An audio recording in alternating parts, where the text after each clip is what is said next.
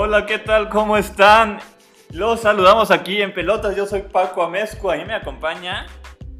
Emiliano Martínez, como ya lo dijiste, estamos en pelotas, Paquito, estás en pelotas ahí en tu casa con la Susana a distancia y más con este calor, como dices, para no, eh, para sacar a soñar, para que no se echen a perder las pelotas. ¿Cómo estás, Paco, con este calor? Muy bien, muy bien. Y antes de que piensen cualquier otra cosa medio rara, les explicamos de qué se trata esto. Vamos a hablar de todo tipo de pelotas, de la de básquet, la de voleibol, la de americano, la de base, la de tenis, la de golf, de todas. Las digitales. Hasta las que tiene Paquito. Exactamente, hasta las digitales. Vamos a estar una vez a la semana al menos. La verdad no les podemos prometer qué día porque pues vamos a hacer un poquito lo que se nos hinche la gana. Pero una vez a la semana platicando...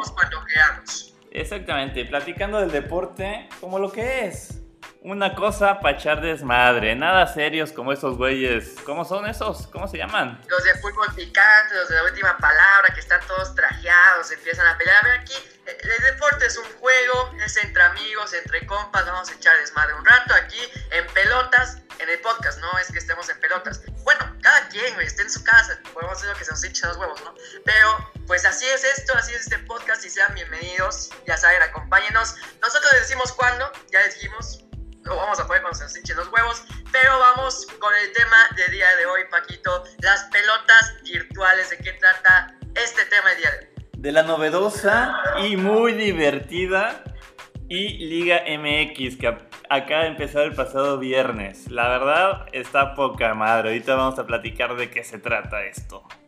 A ver, ¿qué chingados es la I-Liga, güey? O sea, no se compliquen la vida. Es como la Liga MX, literal, nada más que se juega en PlayStation. O sea, son las 17 fechas, hay liguilla, este, la, bueno, la fase regular termina el 7 de mayo y la liguilla todavía no tiene fechas eh, programadas. Y los partidos son televisados en TUDN, en TV Azteca y en Fox Sports. Y hablando de las transmisiones, los señores, los dioses Martino y Doctor García se llevan la noche en todos los partidos, ¿verdad, Paco? Se llevan las palmas, definitivamente son los mejores por mucho. Y ahí cabe destacar, no sé por qué transmiten solo por internet. Estaría padrísimo que lo puedan hacer por televisión abierta también. Muy probablemente la liguilla sea transmitida en TV Azteca por, por tele abierta, ¿no? Pero mira, mientras tanto es un deleite verlos en internet. Son unos estandoperos ese par. Son buenísimos comentando cualquier cosa y te diviertes como chamaco, como, bueno. Sí, o sea, la neta, como dicen, puedes andar viendo cómo crece el pasto, cómo se seca la pintura en una pared, pero si los güeyes lo narran, o sea, es una delicia, o sea, los vatos entendieron el negocio, entendieron de qué se trata la I-Liga MX, o sea, es de echar desmadre, y ellos lo entendieron así, y se la pasan bromeando, se la pasan cotorreando con los jugadores, que ahorita vamos a hablar de todo esto, o sea, son una dupla mágica que como eh, complemento tienen a Jorge Campos, que no dice nada, pero aún así es un maldito dios Jorge Campos. Sí, sí, sí, es una maravilla esa transmisión. Y las otras, la de Foxbot, la de TVUDN, no son malas, pero a comparación de TV Azteca, mucho más divertido estos últimos. Exactamente, porque como ya dijimos, es una liga virtual que se juega en PlayStation, literal así, juego online, y obviamente que los problemas técnicos están a la orden del día, porque pues no depende de ellos ni muchísimo menos, pero en tu DN se ve que no sé por qué, por este, coincidencias o qué, han tenido más problemas técnicos y como que dicen, ah, vámonos a pausa. Y en Azteca los güeyes se siguen riendo, se siguen cagando de risa. O sea, lo toman muy bien estos, estos güeyes. O sea, la neta lo manejaron, lo han manejado a la perfección, la verdad. Son buenísimos, buenísimos. Y vamos a empezar el primer partido de la historia de la I-Liga MX. O sea, en este 2020, en este 2020 siguen habiendo primeras veces en nuestro fútbol. Mm, mm. Pero pues sí, el primer partido de la historia, como bien dijiste, el Monterrey contra Necaxa. A ver, no sé si era solo yo, si estaba realmente urgido de fútbol o qué, pero yo estaba literal ya sentado como 10 minutos antes de que empezara la transmisión para ver el partido de 12 minutos, o sea, el día del partido dura solamente 12 minutos, en una transmisión de una hora. O sea, dicen pura estupidez, pero ahí estaba yo preparado para el primer partido de la historia de la I-Liga MX que ganó Monterrey de Eric Cantú, cuatro goles a dos al Necaxa de Carlos Guzmán. Que la neta, el Eric Cantú se ve que es un pinche vago, güey. O sea, el vato estaba súper relajado y la movía para allá, para acá. 4-2, paz. Y terminando ese partido un poquito después, el debut de Cruz Azul contra el Atlas. Ah, cabe destacar, ¿no, Emiliano? Son las mismas jornadas que el torneo regular. Exactamente, como lo dijeron, es un calendario espejo, o sea, todo lo que, lo que pasó en la Liga MX, lo que fue pasando así en partidos, en las fechas, están exactamente igual en la I-Liga MX. O sea, estos partidos que eh, están sucediendo, porque todavía no termina la jornada 1, pasaron en la jornada 1 de verdad, entonces es un calendario espejo. Entonces, así el Cruz Azul pues fue humillado por el Atlas, además de que ellos mismos se humillaron solos, porque pues al Cruz Azul de Borja, que, que estaba jugando, se le fue el internet, iba perdiendo. Casualmente, cuando se le fue el internet, el güey iba perdiendo y ya cuando retomaron la, la conexión, vimos que los minutos iban corriendo muy lentamente. Paquito, ¿qué pasó ahí? Se le agregaron, no sé, sin querer o queriendo, pero dos minutos más al tiempo regular. Sí, o sea, las estipulaciones, las reglas de la Liga y de la I-Liga MX, perdón, es que cada tiempo es de seis minutos. Y según esto, le cambió el tiempo a que cada mitad durara 10 minutos. No, como el amor de Dios, ¿qué son esas patrañas de tu equipo? Pues no se, se, cayó el sistema y pasa, pasa. Ha pasado en la política, puede pasar en el juego. Se, quiso avivar el güey, se quiso avivar para empatar el partido y se, se terminó yendo goleado cuatro goles a uno por el pinche Atlas, tú me dirás, güey, Y el platillo estelar, el platillo estelar de ese viernes fue el Puebla contra el América, que fue platillo estelar en toda la extensión de la palabra, porque pues bueno, hay que aceptarlo, jugaba el América, es estelar, y además lo pasaron por TV Azteca y estos cabrones, el Martinoli y el Doctor García, junto con Santi Ormeño, se llevaron la pinche noche. Su nuevo poño, pollo, el ormeño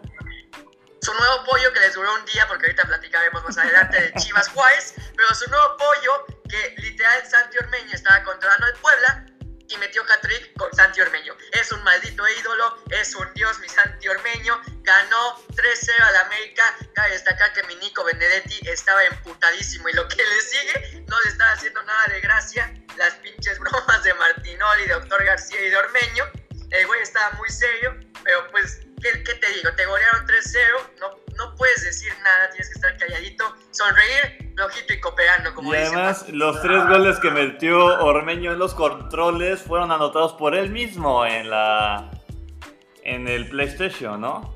Exactamente, o sea, es, un maldito ídolo, se hizo trending topic, fue casi casi candidato a la presidencia, el nuevo López Gatel, fue todo mi, mi, mi querido Santi Ormeño, creo que es el más amado. Fue el más amado de, viernes, porque ahorita seguimos hablando de la jornada que comenzó con el Tigres contra el Atlético San Luis, esa jornada sabatina. Un partidazo, hasta ese momento el partido de la temporada de la I-Liga MX, quedaron 2 a 2. tranquilo, tranquilo, era el cuarto partido, era el cuarto partido.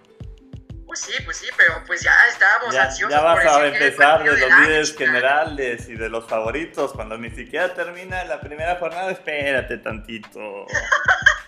bueno, tú eres experto en eso, Paquito. Todavía no terminaba ni la jornada 1 y estabas ilusionado con tu Cruz Azul. ¿De qué me estás hablando? No, no, no, porque perdieron. ¿Cuál ilusionado? no, por eso, antes de que empezara la liga, antes de que No, se me quitó toda ilusión cuando vi que, que, estaba Borja en los controles y no el Chaquito. Cuando el Chaquito tome el control, va a ser otra cosa y ya platicaremos. Pero pues como te iba diciendo, quedaron 2 a 2. Ahí lo controló los Tigres Julián Quiñones. Que cabe destacar, a ver, aquí hay una regla para que haya paridad en todo. O sea, tienen una, opción que activan para que todos los jugadores, todos, todos, todos tengan una media de 85. O sea, ¿de qué se trata esto? O sea, tu Santi Jiménez, que obviamente es un chavo y apenas está desarrollando en FIFA, ha de tener unos 72, 70 de media en el FIFA.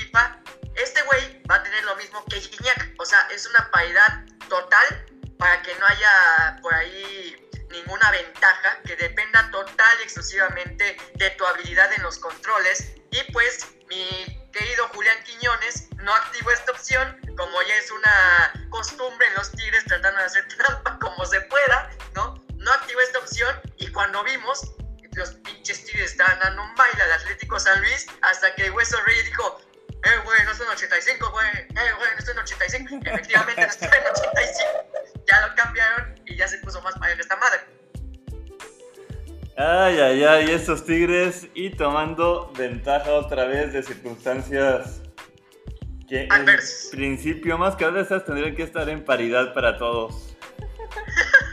Exactamente. Y después, ahora sí vino el pinche partido de la jornada, de la, del año, del, semestre, de, la, de todo, güey. Del milenio de la vida. Guadalajara contra los Bravos de Juárez 5 a 5. y además, divertidísimo, un deleite ver la transmisión con García Martinoli. Sí, o sea, entre los goles, entre Martinoli y el doctor García, fue una transmisión de otro mundo. Pero hay que decirlo, mi pinche Dieter Villalpando, que alguien le enseña a defender, cabrón. Porque no mames, o sea, iba de Juárez hacia adelante y él le abría el, el, pinche mar rojo así, pásale, güey, tírale. No mames, o sea, y, eso que el de Juárez, eh, Borja, llevaba más de año y medio sin tomar un control de la Play. Exactamente, o sea, como que lo dijo para no estar comprometido. Él dijo, mira, yo llevo más de un pinche año sin jugar, así que si me ganas no pasa nada. Terminó siendo un puto partidazo 5 a 5 y para terminar con broche de oro la jornada sabatina fue Moelia contra Toluca, otra vez en Azteca, nada más que fue sin Martinoli y Doctor García, ahora estuvieron el Warrior y López Sordo, 4 a 0 golearon los Diablos Rojos de Toluca, comandados por Felipe Pardo ante la monarquía de mi madridista Paolo Medina.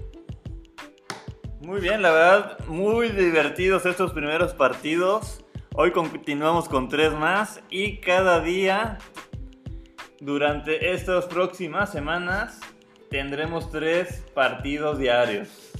Exactamente, son tres partidos diarios, por ahí habrá, ¿qué te gusta? Un día de descanso nada más, pero sí, o sea, va a haber partido, va a haber fútbol virtual, pero algo es algo, casi diario, pues ahí estaremos al borde del asiento como siempre, viendo qué es lo que chingados pasa. Rápidamente, Paquito, repasar las reglas eh, así generales de este pinche torneo. Ya lo decíamos, tienen que estar en 85 para que haya paridad en todo. Duración de 6 minutos cada tiempo. Se jugará en PlayStation. Y ya, pues cualquier interrupción de que se le vaya el internet como a mi pinche Borjita, ¿no? Eh, ahí todo eso viene un representante de la Liga MX para decidir qué se hace, si se continúa, si se reinicia, pero eso es prácticamente la regla, ¿no?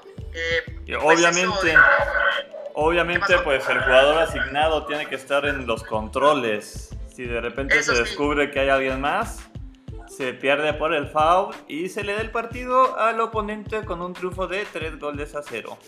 Sí, eso sería como una alineación indebida, por así decirlo, porque, o sea, vamos a repasar rápidamente los tres jugadores que tiene cada equipo. Por ejemplo, ponías de ejemplo a Chaquito Jiménez, a, a Misanti. Si el güey está registrado para jugar ese partido y vemos que está el pinche Borja ahí pendejeando en los controles, descalifican a ese partido, o sea, no descalifican a nadie. Se podría llegar a descalificar, pero dudo que se haga. Se pierde ese partido nada más, tres goles por cero, entonces el que esté asignado para jugar es el que tiene que jugar.